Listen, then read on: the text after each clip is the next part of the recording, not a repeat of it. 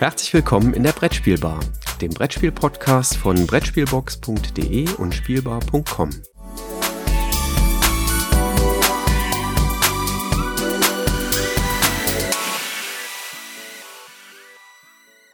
Jürgen, hi. Ich habe ein Problem und du musst mir helfen. Einen schönen guten Morgen, Christoph. Das tue ich doch sehr gerne. Wobei Ach, kann ich Entschuldigung. helfen? Ach, auch ich wünsche dir einen guten Morgen. Sorry, dass ich da jetzt so mit der Tür ins Haus falle. Was ist dein Problem? Du hast keinen Platz Ich- im Spielezimmer und willst mir Spiele schenken. Äh, ja, das auch. Ähm, Kö- können wir machen. Ich habe nur keinen Platz mehr im Spielezimmer. Ich müsste dir ein paar zurückgeben. Wenn wir das so machen können, geht das. ähm, super Idee. Ähm, ja, müssen wir mal gucken. Also ich glaube, da kriegen wir einen Austausch hin. Ich gebe dir die großen und du gibst mir die kleinen. Ich glaube, dann haut das hin. Nee, aber das war jetzt gar nicht mein Problem. Ich, ich pack gerade meinen Koffer, denn ich äh, fahre jetzt äh, nochmal für eine Woche mit ein paar Jungs weg. Und das ist so von der vom Typus her ähm, wenig Spieler, aber es sollte ein Tick anspruchsvoller sein, aber wiederum auch nicht zu grübellastig. Ich brauche noch irgendwie zwei, drei Spiele, die ich mitnehmen kann. Und dann sollten die jetzt auch nicht eine Tonne schwer sein, weil ich habe ja äh, auch noch Gepäck-Limitationen. Äh, Limitationen.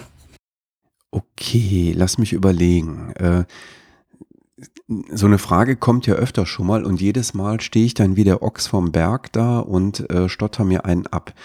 Was war denn in den letzten Jahren? Also, definitiv Platz 1, Number 9.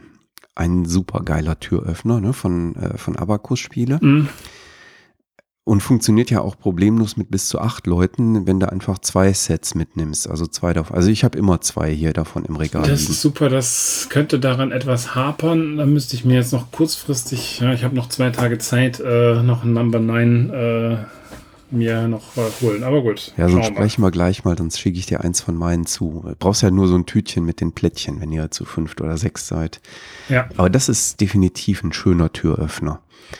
Ähm, was hatten wir denn noch in den letzten Jahren, was richtig toll funktioniert? Äh, Sagrada hat gut funktioniert, ist natürlich ein ganz schöner, also so, so locker leicht es wirkt, so hirnverzwirbelig ist es ja dann doch irgendwie mit dem Würfel aussuchen und mit der Erweiterung geht's auch mit sechs Leuten, wenn ich es richtig in Erinnerung habe. Ne?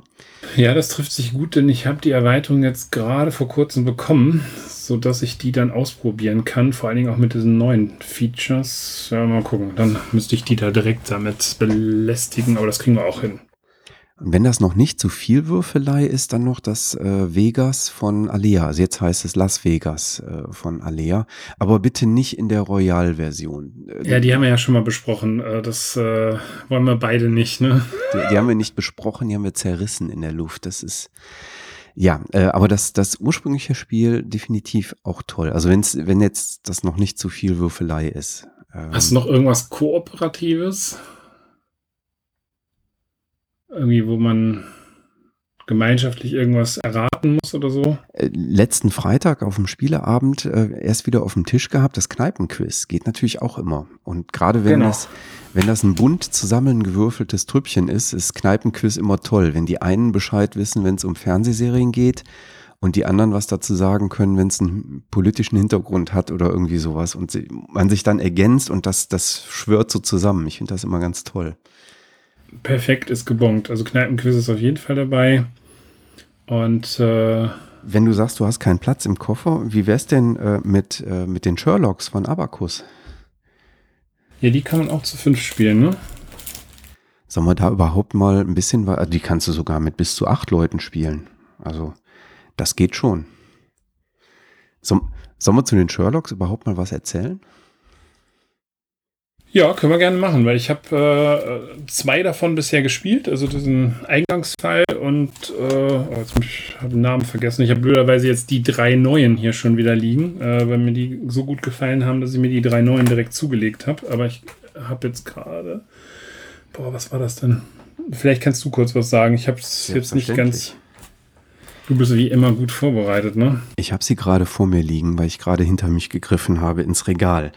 Ähm, ja, Sherlock war ja ähm, auf der Empfehlungsliste ähm, der Jury-Spiel des Jahres ähm, und wie ich finde, total zu Recht. Wobei der einer von den drei ersten Fällen so ein bisschen abfällt gegenüber den anderen, wie ich finde. Ähm, die ersten drei Fälle, das war äh, Sherlock letzter Aufruf, Tod am 4. Juli und, oh, jetzt äh, verhapper ich mich bestimmt, äh, der Fluch des Kakia würde ich es wahrscheinlich aussprechen. Der soll nicht so gut sein, ne? Habe ich jetzt gehört. Ja, genau. Der letzte, letztgenannte, das ist auch der, der uns nicht so dolle gefallen hat. Den fanden wir so ein bisschen mäh. Ähm, die, äh, die Spielidee ist von äh, Josep Izquierda, Izquierdo, Entschuldigung, und von Marti Lucas. Ähm, und bei den drei neuen Spielen, die jetzt, also quasi die, die zweite Runde, die erschienen ist, da ist äh, auch noch mal ein, ein weiterer Autor dabei, nämlich bei der Edition Der Pate. Da ist äh, Jesus Otero noch als Autor mitgenannt. Und, mh, und die beiden anderen, die jetzt neu dabei sind, sind äh, Das Labor und 13 Geiseln. Wir haben tatsächlich, äh, wie man hört, jetzt alle sechs äh, hier liegen. Es gibt auch noch einen Promo-Fall. Ähm, da mal bei Veranstaltungen, wo Abakus-Spiele mit präsent ist, äh, einfach mal Ausschau halten. Ähm, wir haben die drei ersten jetzt durchgespielt und ich bin total begeistert von dieser, ja, einerseits Simplizität, äh, aber andererseits auch der Komplexität, die sich daraus ergibt äh, und, und dieser, ja, irgendwie ganz tollen Geschichte, die damit erzählt wird. Ne? Weil das sind ja nur 32 Karten, die in so einem Päckchen drin stecken. Ähm, soll ich einfach mal weiter erzählen oder willst du auch mal? Äh, nee, kann ich gerne machen. Also, äh, was man ja dazu sagen muss, dieser Promo-Fall ist eigentlich ja ein kompletter, echter Fall. Ne? Also, das. Es fehlt nur das Kartönchen außenrum. Ne? Genau, es sieht so ein bisschen wie so ein so ein, so ein Appetizer aus, aber eigentlich ist es siebter oder der nullte Fall, wie man es auch mal nennen mag. Und ähm, also wenn ihr den, äh, wenn ihr da irgendwo drankommt, solltet ihr definitiv auf das Spiel da mal fragen bei Abacus oder ob die das Ding für einen Euro oder so verkaufen. Also um da mal wirklich in das Spiel reinzukommen, ist der wirklich perfekt geeignet. Der ist auch, hat mir auch ganz gut gefallen. Ähm, ja, was, was machen wir? Also wir haben ähm, diese Karten, die werden gemischt. Und ähm, wir ziehen uns dann dementsprechend immer, ähm, ich glaube, zwei Karten auf die Hand, ne? Ähm, ja, hängt, hängt von, der, von der Spielerzahl ab. Wenn du mit sechs Leuten so, ja, aufwärts sicher. spielst, dann sind es zwei Karten, die jeder auf der Hand hat. Bei weniger Spielern hat man drei Karten auf der Hand. Genau, das, das war das noch. Ähm, ja, ähm, also zwei oder drei Karten, die man eben halt auf die Hand nimmt. Und man muss sich dann entscheiden, und das muss man bei jedem Mal machen, lege ich eine Karte aus und gebe sie praktisch den anderen dann preis, also für alle anderen sichtbar. Oder aber schmeiße ich eine Karte einfach weg, also eliminiere ich diese Karte. Dann ist die Karte aber auch für alle anderen raus. Also sie ist nicht mehr sichtbar. Das eins, der Einzige, der eventuell noch was davon hat, ist derjenige, der die Karte abgeschmissen hat. Der muss nämlich so ein bisschen gucken, dass er diesen Text im Kopf behält weil man am Ende Fragen beantworten muss und es kann vielleicht sein, dass das, was man vorher gedacht hat, dass die nicht so wichtig ist, vielleicht dann plötzlich doch nochmal interessant wird. Ja, das, das Schöne dabei ist, äh, dass damit ja eigentlich eine Geschichte transportiert wird. Also es geht immer um irgendeinen Kriminalfall, sonst würden die Dinger ja nicht Sherlock heißen, ne, ist klar. Ähm, und wir sollen am Ende unsere Idee quasi preisgeben, was wir denken, wie dieser Kriminalfall sich zugetragen hat, was dort geschehen ist. Und auf den Karten stehen eben immer Fragmente einer Geschichte. Ja, das, ähm, um jetzt nicht zu spoilern, werden wir da natürlich jetzt nichts vorlesen. Äh, aber es sind immer Teile einer Geschichte, die am Ende ein Gesamtbild ergeben. Diese Geschichte beinhaltet aber auch so, ja, Pfade, die quasi so Sackgassen, ne, die ins Leere führen. Es ist Bestandteil der Geschichte, aber es hat nichts mit dem Kriminalfall zu tun, sondern ja, es hat halt äh, eben gleichzeitig äh, ist da irgendwas passiert, aber das hat nichts mit dem mit dem Geschehen an sich, was das gibt so ein bisschen soll. Flavor fürs Spiel, aber ja. es hilft an der Stelle nicht zur Lösung des Falls. Richtig, genau. Und ähm, ja, das, äh, wir versuchen eben diesen Kriminalfall ähm, am Ende zu lösen. Und dafür nutzen wir diese ja, Geschichtenfragmente, die auf den Karten angegeben sind. Und der Kniff an der Sache ist, dass wir den anderen Mitspielern nicht einfach erzählen dürfen, was auf unseren Karten draufsteht. Dann hätte man die Lösung vermutlich sehr schnell, sondern auf den Karten sind immer einzelne Worte in Fettschrift gedruckt. Und die. Oder unterstrichen. Ne? Oder unterstrichen, ja. Ähm, und die darf man tatsächlich den anderen ähm, mitgeben äh, und den sagen. Ähm, übrigens hat sich da bei uns so ein bisschen eingeschliffen, dass, äh, ja, dass wir da so ein bisschen frei mit umgehen. Ähm, also ich nehme mal äh, ein, ein Beispiel, wenn auf der was, wenn auf der, auf einer Karte vielleicht der Begriff Wasserflasche draufsteht äh, und eben markiert ist, so dass man ihn sagen könnte, ähm, dann ist, wenn man die Regel jetzt ganz hart auslegt, dann darf man den anderen nur sagen, Wasserflasche. Wir machen das schon noch so, dass wir irgendwie sagen, ja, ich weiß etwas über die Wasserflasche und ähm, ja, geben die Information so preis. Also wir, wir spielen nicht so knallhart, dass wir nur die Begriffe nennen, die, die da markiert sind, sondern. Kriegt man auch gar nicht so hin. Also ich glaube, im Eifer des Gefechts äh, rutscht dann da auch nochmal so ein halbes Wort meistens mehr mit raus, als es vielleicht dann die Spielregeln ja. erlauben. Aber ich glaube, da sollte man auch nicht päpstlicher als der Papst sein. Nee, ähm, eben. Also Groschen ins Phrasenschwein. Aber ähm, ich glaube, das geht auch so. Und ich glaube, dass da die Macher da auch nicht das Problem mit haben, wenn man das so spielt. Und ähm, ja, die Idee dahinter ist eben, dass wir diese 32 Karten ähm, quasi durchspielen. Das Spiel endet, wenn der, wenn der Stapel aufgebraucht ist und wir alle unsere Handkarten entweder offen ausgespielt haben oder eben sie weggelegt haben. Und dann können wir darüber philosophieren, was wir glauben, wie denn dieser Kriminalfall sich zugetragen hat. Und wenn wir meinen, ja, jetzt haben wir es raus, dann ähm, dürfen wir die zugeklebte Spielanleitung aufmachen. Also die ist mit so einem ja, wiederverschließbaren Aufkleber ähm, verschlossen.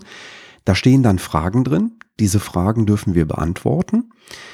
Und äh, auf der Rückseite wird dann die Lösung präsentiert. Ähm, das heißt, da wird dann dieser Kriminalfall tatsächlich auch geschildert und wir können quasi so für uns mental abhaken, jo, das haben wir richtig erkannt, das haben wir richtig erkannt, das haben wir richtig erkannt. Oh, da sind wir nicht drauf gekommen, das ist ja eine kluge Sache und äh, kriegen dann so ein bisschen Bestätigung. Ähm, wenn man möchte, gibt es dahinter auch äh, eine Punktwertung, also die ganzen äh, Fragen, die vorher gestellt worden sind, die wir beantwortet haben.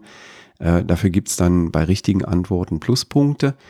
Ähm, und es gibt auch Minuspunkte, nämlich für, Fra für Karten, die wir offen ausgespielt haben, die aber eigentlich gar nicht zur Lösung des Kriminalfalls beigetragen haben. Und äh, das macht die Sache eben dann ganz spannend. Und diejenigen, die auf so einen Score spielen wollen, können das eben machen. Also so ein Punktwert, die können das machen. Und wer da keine Lust hat, der lässt die Punktwerte einfach weg äh, und freut sich am Ende, wenn er den Kriminalfall gelöst hat oder ihn nicht gelöst hat. Also beides funktioniert wunderbar. Ich kann mich noch sehr gut daran erinnern, als wir das das erste Mal gespielt haben. Da steht man, wenn man die ersten zwei, drei Karten gespielt hat, und jetzt begreife ich nochmal den Begriff, den du Anfang äh, September mal verwandt hast, wieder Ochs vom Berg. Ähm, man weiß gar nicht, was da jetzt eigentlich passiert. Das ist wie so ein Puzzleteil äh, oder Puzzle, was sich so nach und nach ergibt. Und je mehr Karten man auf die Hand kriegt, umso mehr Aha-Effekte entstehen dann bei dem Einzelnen. Äh, und wenn dann einer was erzählt über, über das, was er auf seinen Karten da hat, also was erzählbar ist, macht das dann wiederum Klick bei den anderen, weil die jetzt gerade ergänzende Informationen auf ihren Karten haben. Und so ähm, fängt man an, sich zusammen diese Geschichte zusammenzuweben und, und auszubreiten und äh, kriegt halt auch klarer mit, okay, auf der Karte steht definitiv ein Hinweis, die dem anderen hilft, seine Karte, die er gerade auf der Hand hat, zu deuten. Und das ist halt das Spannende, dass das dass wie so ein Nebel ist, durch den man sich so nach und nach durchkämpft und der sich dann mit der mit zum Ende des Spiels hin, na ich sag mal gelichtet hat oder zumindest weitestgehend gelichtet hat. Und das äh, hat mich echt ähm, sehr positiv überrascht. Hätte ich jetzt erstmal gar nicht gedacht. Nach, nach drei, vier Minuten habe ich gedacht, uh, was spielen wir denn jetzt hier? Aber dann packt es einen so richtig, weil man jetzt plötzlich erkennt, worauf man da gerade zusteuert. Ja, also uns hat's auch gepackt. Ähm, wir haben das im, deswegen für dich, für die Reise jetzt auch gut geeignet. Wir haben es tatsächlich auch im Flugzeug gespielt. Ähm, also wir hatten im Flugzeug Plätze nebeneinander. Und das ist gar kein Problem, das auf zwei Flugzeugtischchen äh, zu spielen. Ähm, einer reicht für die Karten, die man auslegt. Einen nimmt man als äh, Platz für den äh, Nachzieh- und Ablagestapel und äh, für diese gefaltete Spielanleitung. Das passt äh, super. Also wenn ihr im Flieger nebeneinander sitzt, dann, äh, falls ihr fliegt, dann äh, das kann man da perfekt spielen. Geht. Ja, wir fliegen leider äh, ökonomisch nicht sinnvoll, aber nach Spanien ging das dann nicht anders. Ja, also ähm, von unserer Seite Daumen hoch. Wie gesagt, wir haben jetzt die Hälfte der Fälle durch und wir freuen uns schon riesig auf die zweite Hälfte. Ähm, ich vermute, dass wir jetzt in den nächsten Tagen auch schon damit weiterspielen, weil wir wissen wollen, wie es weitergeht und weil wir die Dinger durchhaben wollen ähm, vor der nächsten Spieleveranstaltung, ähm, weil wir die da mit hinnehmen wollen und dann direkt den Besuchern da schenken wollen, weil man spielt das ja nur einmal und für die, ja, was kosten die? Ich glaube 7,99 Euro oder 6,99 Euro oder so. Nee, das sind sogar 6,99 Euro. 6,99, ne? Ja. Ähm, wenn du überlegst, es ist ein, eine Stunde Spiel. Wenn, in der Regel spielt man das zu zweit, zu dritt, aber ich habe es auch schon zu viert gespielt. Da sind 7 Euro eine Stunde zu viert. Peanuts, das, das trink, da trinke ich mehr äh, eine Euro pro Person, als dass ich jetzt für das Spiel ausgebe. Ja, genau. Also ähm, richtig, richtig tolles Spielerlebnis. Also weil die Geschichten auch äh, schön sind, wie gesagt. Ja, also auch eine absolute Empfehlung jetzt für die Spiel. Wer jetzt noch irgendwas Nettes äh, für sich, für so einen Spieleabend sucht, ich habe das mittlerweile auch schon einigen Leuten weiterempfohlen. Die, die Karten gehen auch nicht kaputt. Also man kann das gegebenenfalls auch mit Freunden zusammen sich kaufen, wer jetzt dann trotzdem diese 7 Euro scheut. Äh, wenn man da mehrere Runden hat und kann die, dieses Spiel dann halt weiterreichen. Ähm, aber das lohnt sich definitiv. Wer da einen schönen Spieleabend haben möchte, sollte bei Abacus vorbeigehen und sich da die Spiele mitnehmen. Ja, prima. Ja, genauso kurzweilig, ich mache mal weiter oder übernehme mal den Ball, ähm, ähm, war für mich Quicks. Jetzt wird jeder sagen, wie Quicks. Quicks ist 2015 rausgekommen. Ähm, ja, äh, wird aber nach wie vor immer noch sehr, sehr gern gespielt. Äh, anders als das Spiel, was in dem Jahr ausgezeichnet worden ist, Hanabi, äh, was ich ein paar Mal rausgeholt habe, aber eigentlich den Leuten zu schwer ist. Äh, das wäre übrigens auch noch so ein Spiel, was man locker mitnehmen könnte. Insbesondere das, was ich, was jetzt neu herausgekommen ist, nämlich Quicks Connected. Ähm, da habe ich mir auch gedacht, oh, schon wieder so eine Variante, hab's aber dann trotzdem mitgenommen, weil ich immer neugierig auf solche Sachen bin und habe sie ähm, im Familienurlaub. Also der Urlaub, der jetzt ansteht, ist mit Freunden.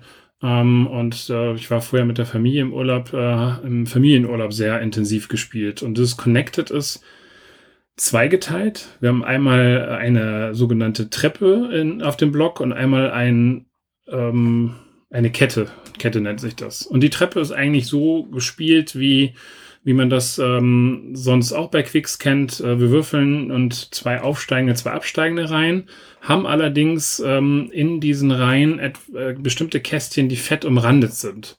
Und die zählen am Ende praktisch wie eine fünfte Reihe. Das heißt, ich addiere einfach auch die, äh, die Anzahl der Zahlen oder Kreuze, die ich in diesen äh, fett umrandeten Kästchen gemacht habe und habe dann eine fünfte Reihe, die ich auswerte ähm, macht das Ganze ein bisschen taktischer, man muss ein bisschen mehr überlegen, aber vom Grundsatz her ändert das eigentlich am Quicks-Spielgefühl nicht, nicht dramatisch viel. Ähm, gibt aber einfach nochmal so einen neuen Kniff da hinein. Also wer sein Quicks-Gefühl nur minimalst äh, verändert haben möchte, sollte sich dann diese Treppe angucken. Was mich persönlich dann als derjenige, der eher strategisch-taktische Spiele liebt, ähm, ange sehr angesprochen hat, ist diese Kettenfunktion. Und da sind äh, zwischen den verschiedenen Reihen zwei Zahlen miteinander verbunden. Das kann beispielsweise mal die rote und gelbe Reihe sein. Das kann die gelbe und grüne, ich muss mal überlegen, was jetzt da drunter kommt, also gelb und grün sein oder grün und blau sein. Also zwischen den Reihen gibt es Verbindungen. Und nehmen wir mal an, ich habe jetzt äh, bei Rot äh, schon ähm, die 2, die 4 und die 6 angekreuzt und die 5 ist mit der gelben 5 verbunden und ich bin bei Gelb noch nicht so weit und kreuze jetzt die gelbe 5 an, dann kann ich mein Kreuz trotzdem noch bei der roten 5 machen. Das heißt, ich habe zum einen die Möglichkeit, jetzt Würfe zu nutzen, weil ich weiß, ich kann hinterher über, dieses, über diese Funktion äh, der Kette noch ein Kreuz nachträglich hineinpacken also damit habe ich eine gewisse taktische Möglichkeit, mehr Würfelergebnisse zu nutzen. Und auf der anderen Seite muss ich mal auch aufpassen, wenn ich zu früh ein Kreuz da reinsetze, dann blockiere ich mir so eine Reihe. Äh, wenn ich äh, dementsprechend dann, denn ich bin, es ist eine, eine, eine Verpflichtung, dann diese Kette anzukreuzen. Ähm, dann kann es halt auch sein, dass ich mir eine Reihe zu früh äh, schon zu weit dicht mache. Und äh, da wird dann gibt's keine Sonderwertung, sondern es wird dann ganz klassisch gewertet mit den vier Reihen. Aber hier habe ich eben halt die Möglichkeit, zwischen den Reihen nochmal so ein bisschen hin und her zu springen. Und das fand ich taktisch sehr angenehm. Natürlich ist Würfelglück nach wie vor in Quicks vorhanden. Aber das ist definitiv eine Empfehlung für alle, die Quicks gerne mögen und äh, da mal einen neuen Input oder einen neuen Reiz haben wollen. Ja, klingt interessant. Ich habe selber noch nicht gespielt. Ich kenne es äh, von daher auch gar nicht aber ist sicherlich mal ein Blick wert. Schön, schön ist, das gibt's auch bei uns im lokalen Spielwarenhandel bestimmt, weil Quicks verkaufen die, glaube ich, wirklich ganz gut. Ja. Aber reizvoll ist auch ein gutes Stichwort. Ich habe auf der BerlinCon noch ein Spiel kennengelernt, was ich auch sehr reizvoll fand, nämlich Grimms Wälder. Ähm, hast du das auch schon spielen können? Ich habe es mittlerweile auch gespielt, ja. Ähm, bin jetzt nicht ganz so begeistert, wie du es bist, aber ich kann verstehen, warum du es reizvoll findest. Ja, es hat äh, durchaus äh, mittlerweile auf, den, auf unserem Slack-Kanal bei Beeple, also wer da noch nicht drin ist, der kann uns auch gerne eine E-Mail schreiben, dann laden wir euch auf diesen äh, in diese Diskussions, in dieses Diskussionstool Slack ein. Äh, da kann man dann äh, mit allen über alle Beeple-Kanäle hinweg quasi äh, sich mit uns unterhalten. Aber da gab es schon so ein bisschen Diskussion, weil auf dem Spiel steht ja drauf, dass das für zehn Jahre aufwärts ist zwei bis vier Spieler, 40 bis 60 Minuten. Ähm, ist ja ein Spiel, was es vorher schon in den USA gab und was jetzt für Deutschland lokalisiert worden ist von äh, Miraculous. Das ist einer der neuen Verlage aus dem Spieleoffensive-Universum. Und der Autor ist äh, Tim Eisner, der sich das ausgedacht hat. Und Grimms Wälder ähm, ist ein, eigentlich ein sehr eingängiges Spiel und da kam eben die Diskussion auf, ähm, ja, für wen ist denn das eigentlich? Weil es spielt natürlich mit äh, den Grimms Märchen, ähm, die tauchen eben auf, es tauchen eben auch die Märchenfiguren auf den Karten auf. Und da kam dann direkt so, ja, wenn ich das mit meiner Zwölfjährigen spiele, ähm, das findet die ja doof. Märchen mag die ja gar nicht mehr. Ne? Aus dem Alter ist die raus. Äh, da geht's dann nur noch um Topmodels und Supermodels und was weiß ich, aber nicht mehr um Märchen. Und ähm, wie ist denn das, ginge das denn auch mit jüngeren Kindern? Und da würde ich sagen, also ich glaube, zehn Jahre aufwärts ist schon eine gute Angabe weil man doch sehr im, man muss sehr gut gewohnt sein zu lesen, weil ein, ein unheimlicher Reiz bei dem Spiel geht eben von Karten aus und da stehen eben Anweisungen drauf, die man dann lesen muss und da hilft es auch nicht, wenn dann irgendwie die Erwachsenen vielleicht noch unterstützen beim Vorlesen. Also mit einer Siebenjährigen äh, würde ich das, glaube ich, einfach noch nicht angehen. Die ist dann noch zu jung mit acht das oder. Ist das, das eine, sorry, das ja. ist, und das zweite ist, das Spiel ist ja auch nicht ganz so ohne, ne? Also es ist ja jetzt nicht so ein Friede, Freude, Eierkuchenspielchen, auch wenn es das vom optischen erstmal so, so aussieht. Genau, also wenn man äh, sehr leseerfahrene Kinder hat, dann funktioniert das vielleicht auch schon mit Achtjährigen aufwärts. Ähm, das könnte ich mir gut vorstellen. Aber da kommt dann wieder die Einschränkung, man nimmt sich halt Sachen weg, ähm, man fährt sich so ein bisschen in die Parade. Ähm, man äh, ja, schubst die guten Freunde, die sich irgendjemand gerade angelacht hat, äh, die schubst man mal schnell wieder weg und ersetzt sie durch doofe Freunde. Ähm, hat also ein bisschen auch was von Pubertät, fällt mir da gerade auf, wo wir von Zwölfjährigen sprechen. ähm, aber in der Tat hat es mir wirklich richtig gut gefallen. Ähm, auch weil das Spiel sehr zügig zu erklären ist. Es gibt nämlich im, im Spiel eine doppelseitige ähm, ja, Spielerhilfekarte, die jeder bekommt. Und da ist das gesamte Spiel total eingängig drauf erklärt. Ne? Also ähm, am Anfang geht's drum, dass wir, ähm, also vielleicht zunächst mal ganz grundsätzlich, wo es drum geht in dem Spiel, wir möchten in dem Spiel als erster drei Hütten gebaut haben. Das nimmt natürlich Anlehnung an die Fabel von den drei Schweinchen, die erst so eine Strohhütte bauen und dann kommt der Wolf und pustet die um und dann bauen sie eine Holzhütte und dann eine Lehmhütte oder umgekehrt? Nee, erst Holz, ne? Die Stroh. Stroh, Holz, Lehm. Holz und dann ne? Lehm. Genau. Ja. Äh, war gerade durcheinander gekommen. Ähm, und die Holzhütte schubst der Wolf auch um und am Ende bauen sie dann eine Lehmhütte und das schafft der, der Wolf dann eben nicht mehr kaputt zu machen. Ähm, und unser Spielziel ist es, ähm, drei Hütten zu bauen, wobei es egal ist, welche Hütten wir bauen. Wir können also auch drei Strohhütten bauen oder drei Holzhütten oder zwei Holzhütten, eine Lehmhütte. Wir können also wild mischen. Und da muss man eben so ein bisschen, ja, da kommt schon so eine erste Taktik rein, weil man versuchen sollte, asymmetrisch äh, zu sammeln und zu spielen. Denn um Hütten zu bauen, brauche ich Rohstoffe. Für eine Strohhütte brauche ich eben Stroh. Und äh, zu Beginn der Runde geht es zunächst einmal darum, Rohstoffe zu sammeln. Und da legt jeder verdeckt einen Sammelplatz aus. Auf einer Karte zeigt er eben an, ich möchte dort und dort Rohstoffe sammeln.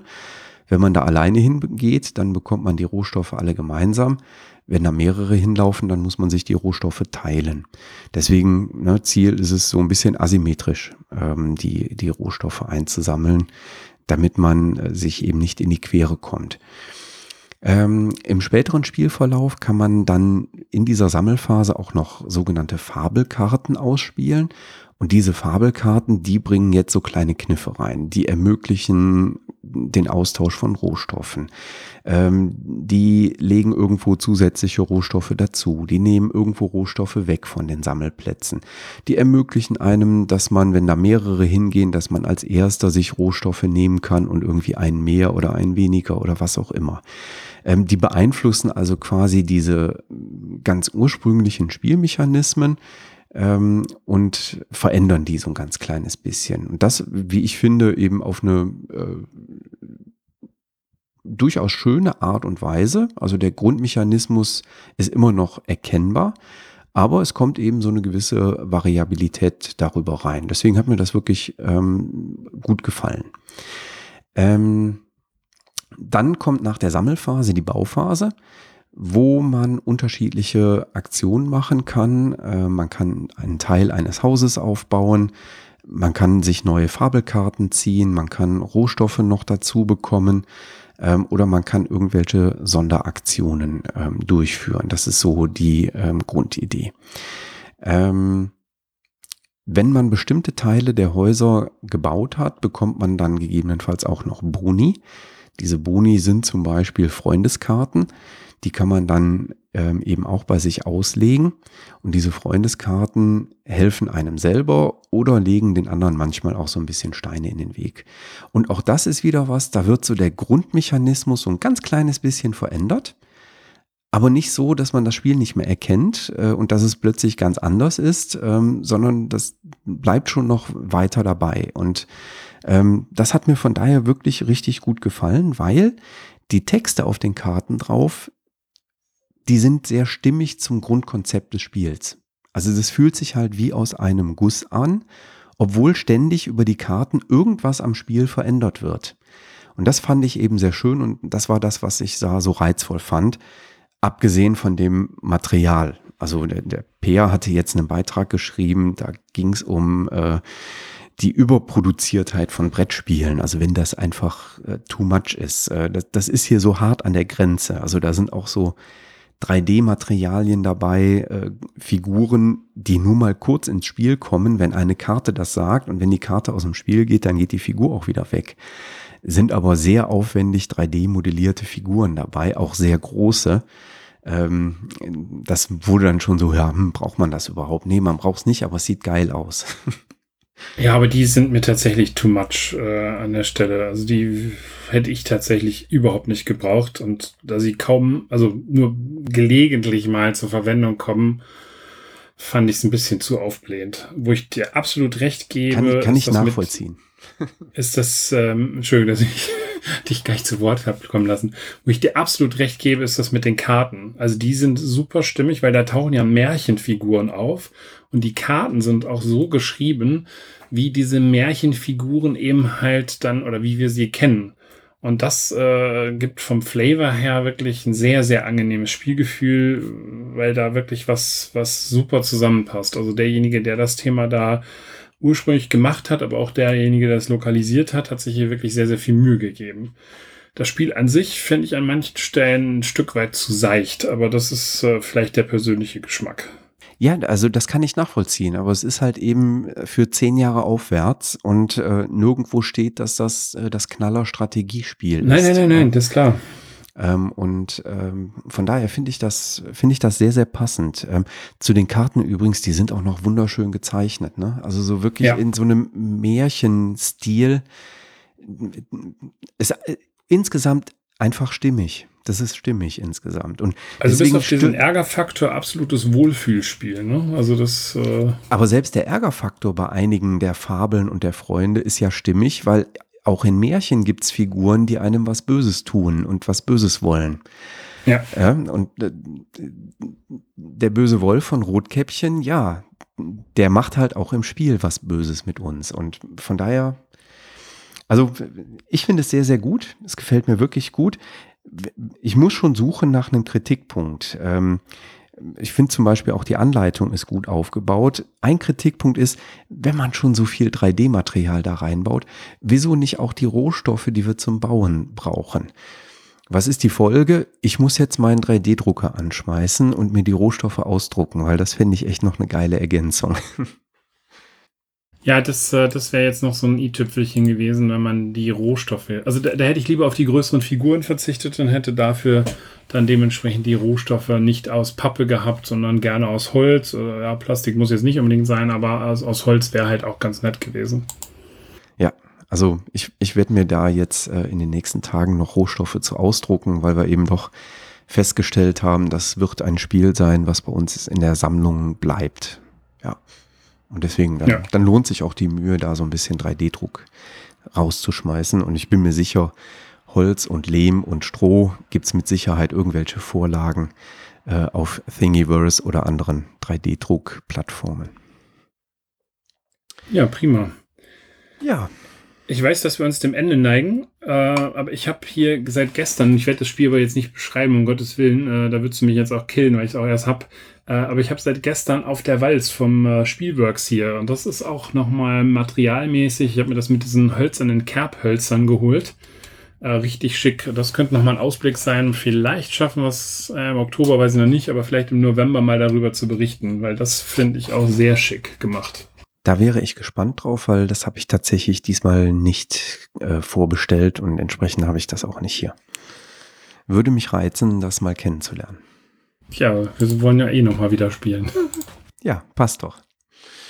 Gut, ja, Jürgen. dann machen wir für diesen September den Deckel drauf und äh, hören uns wieder am 1. Oktober, der Messemonat. Ich bin schon so aufgeregt, ich freue mich drauf. Und für alle, letzter Hinweis, die an der Stelle die News noch nicht gehört haben aus dem September, also 1. September. Wir haben dort ein kleines Gewinnspiel zum einjährigen Bestehen der Brettspielbar. Hier habt ihr die Möglichkeit, auf der Spiel mit uns zu spielen. Hört einfach in, in die News nochmal hinein. Haben wir ganz am Anfang, also ihr müsst auch nie die kompletten News durchhören. Aber hier habt ihr die Möglichkeit, mit uns zu spielen. Nutzt sie die Gelegenheit und meldet euch an, beziehungsweise äh, schreibt uns an und wir losen dann dementsprechend einen, einen mit einer Partnerin oder Partner aus. Genau. Die genauen Details folgen dann auch nochmal in der Episode vom 1. Oktober. Prima. Dann Jürgen, ich wünsche dir einen schönen Tag und ebenso. äh, genießt den restlichen September. das machen Wir wir. hören uns im Oktober wieder. Alles klar. Bis dahin. Tschüss, Bis dann. Christoph. Ciao.